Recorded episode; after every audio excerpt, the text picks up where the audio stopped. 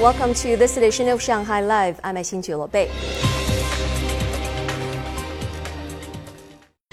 Schools in Shanghai are working to deal with the rising number of flu infections. Zhang Hong has more.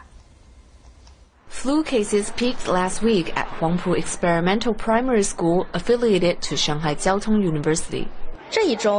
It's getting better this week with students in only two classes showing influenza A symptoms. Students have returned to school gradually. The school has separate rooms for smaller groups of students during flu season, and teachers will help those who are sick to catch up. Students who are ill at home can choose to do their homework based on their condition. When they return, their class teacher will help them catch up. There's no mandatory requirements on homework. Zhongshan School, affiliated to Shanghai Huangpu Institute of Education, has designed individualized physical education guidance for students. They do a variety of exercises to boost their immunity. We have individualized events planned for recovered students returning to school. They will be doing light exercise like jogging. The Ministry of Education posted an article on its WeChat account stating that children with mild symptoms don't need to be hospitalized and affected students are encouraged to stay home. It also reminded students to get enough sleep and eat healthy meals. Zhang Hong, Shanghai Live. As most of the world increasingly embraces a green energy transition to reduce the effects of climate change, many Chinese companies have become global market leaders in the carbon-free energy sector owing to government support and the nation's vast manufacturing capacity. The new energy products are gradually becoming a major segment of the country's exports. Lei Shuran has more. China's new energy sector, driven by strong global demand and enhanced product competitiveness, is propelling the country's exports. That includes electric vehicles, lithium ion batteries, and solar cells.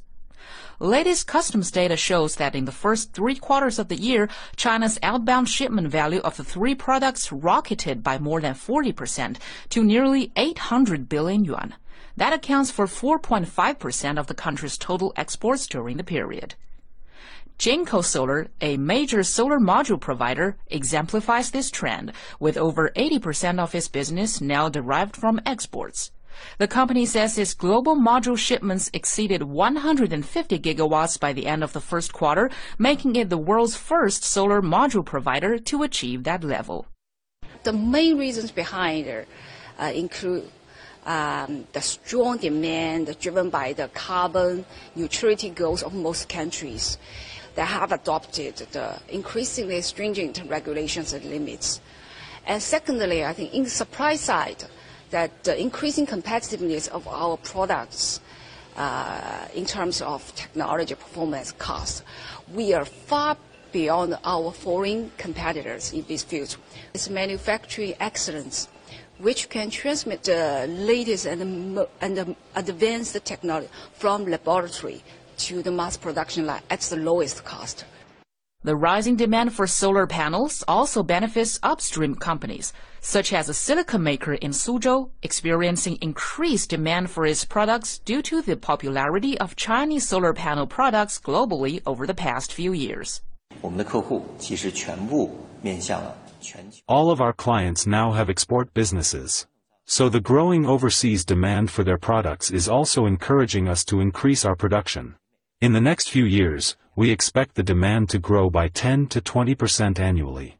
To us, that means there will be a yearly demand of over 200,000 tons of polysilicon. Despite the sector's success, experts caution that future market share might be influenced by external factors, urging sustained efforts to continue export momentum. In some of the European markets, uh, there is a big inventory of China products in the warehouse, which may take months to absorb.